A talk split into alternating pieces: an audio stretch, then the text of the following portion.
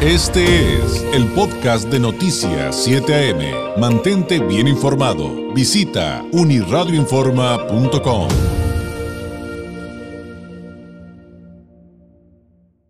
Tenemos eh, a través de la vía telefónica al licenciado eh, Salvador Miguel de Lovera Guardado.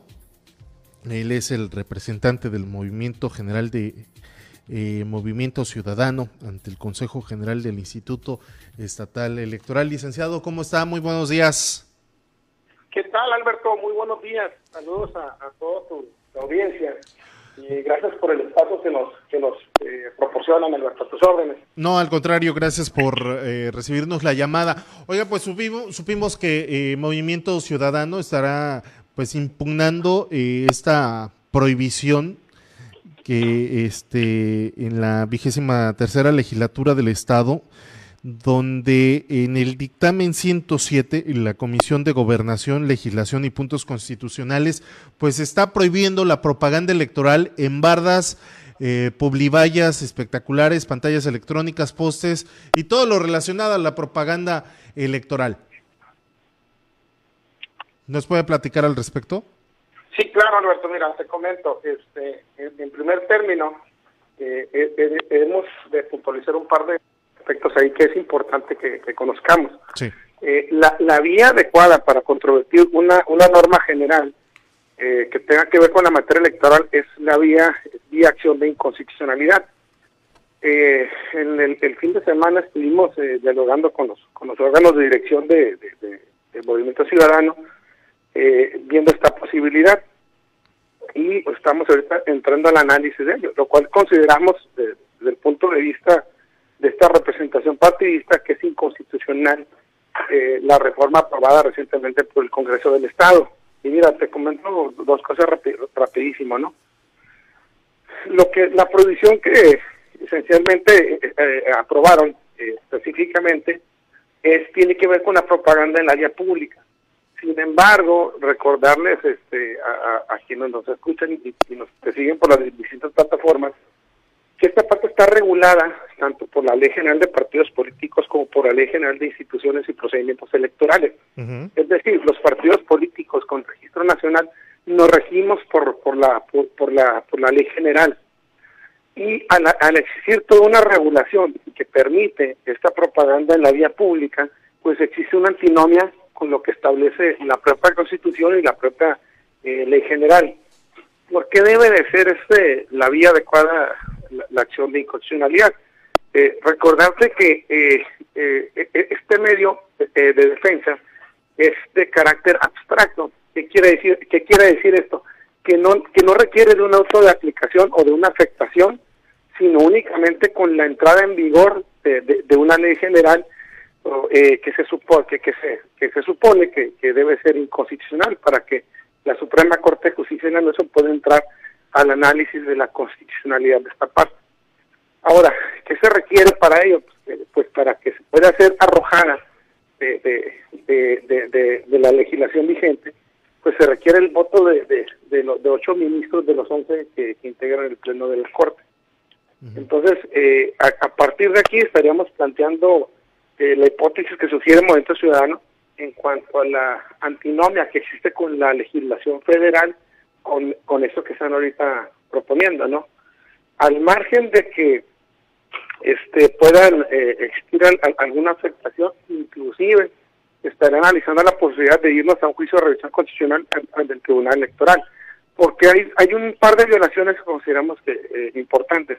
En primer término, no se tomó en consideración para haberle solicitado la opinión, una opinión al Instituto Estatal Electoral, como anteriormente se había venido haciendo en, varias de las reformas que trastocaban la, materia.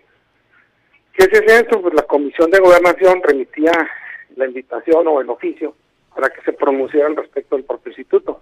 Nosotros al no tener conocimiento no tuvimos eh, manera de cómo analizarla y, haber advertido esta par de situaciones, como si lo hemos hecho en el pasado, Alberto.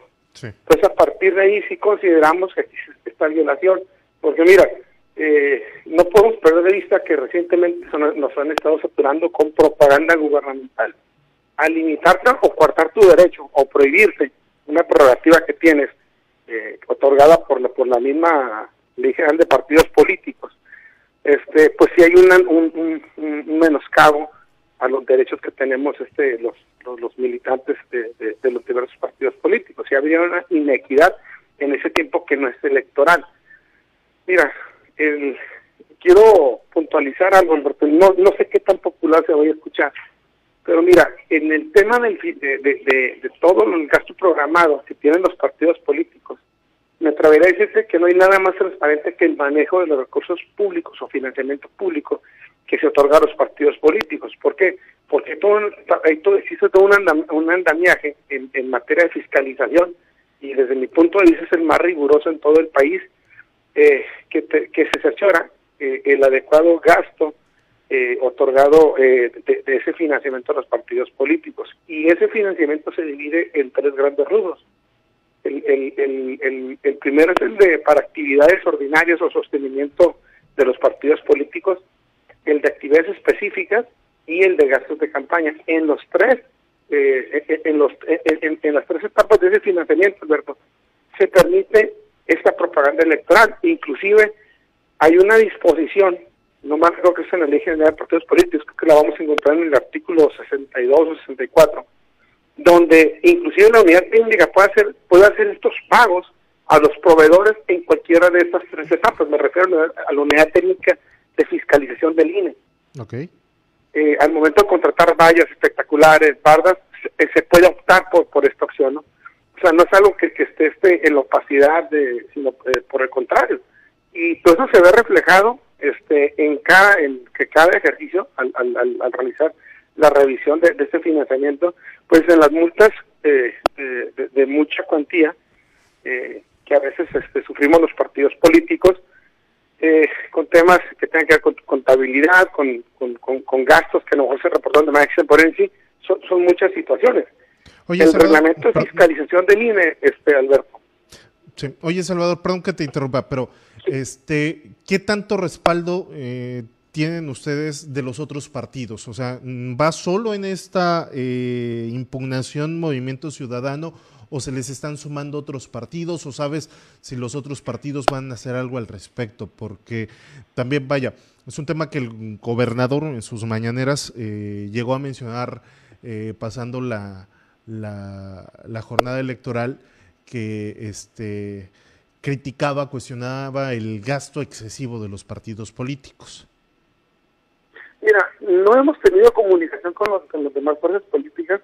Tengo conocimiento, digo, pláticas con algunos representantes que ellos harán su esfuerzo, pero generalmente en este tipo de acciones nosotros vamos solos, este, Alberto. ¿Y qué posibilidades tienen ustedes de lograr la impugnación, de que sea acatada y que den marcha atrás? A... Sí ha habido precedentes, ¿eh? sí inclusive en el tema de financiamiento público se ha habido precedentes donde donde ha habido las se ha pretendido este de alguna manera modificar este eh, la fórmula de distribución no entonces este por qué porque eso está eh, es, como te vuelvo a repetir es, está dentro del ámbito federal tuviera que ser una reforma federal para que pudiera permear hacia hacia los estados no ¿Cuándo estarías presentando la impugnación? No existe ninguna iniciativa eh, depositada en la Cámara de Diputados que, que sea tendiente a, a, erradicar este, esta propaganda en la vía pública. ¿no? ¿Cuándo estarás presentando esta impugnación? Pues mira, primero, que, primero una vez que se publique tendremos tenemos 30 días naturales para estar presentando la acción de inconstitucionalidad. este O si, si se opta porque entre eh, dentro de la competencia del, del, Tribunal Electoral eh, Federal, tuviera que ser dentro de los cuatro días siguientes a la publicación de, de, este medio, ¿no? Aunque te, insisto, la, el, medio de defensa adecuado es, es la acción de inconstitucionalidad para, para, para controvertir esta, esta reforma ¿no? que acaba de aprobar el Congreso, como lo hemos hecho también en, en, el pasado, por ejemplo, cuando se, se redujo este, los, los derechos y, y prerrogativas e ingresos de los consejeros electorales. Que fue en el año 2020, si no mal recuerdo, donde ahí la Corte terminó dándonos la razón a nosotros, ¿no? Por esa irreductibilidad en cuanto a la autonomía y, este, y prestaciones que deben de tener los consejeros electorales, Alberto. Muy bien. Muchísimas gracias, Salvador Miguel de Loera, por habernos tomado la llamada y pues estaremos muy al pendiente eh, una vez eh, que salga publicada esta este dictamen. Este, no, agradecidos nosotros con, con, ustedes y con tu auditorio, Alberto. Muchas gracias por recibirnos. Al contrario, gracias, muy buen día.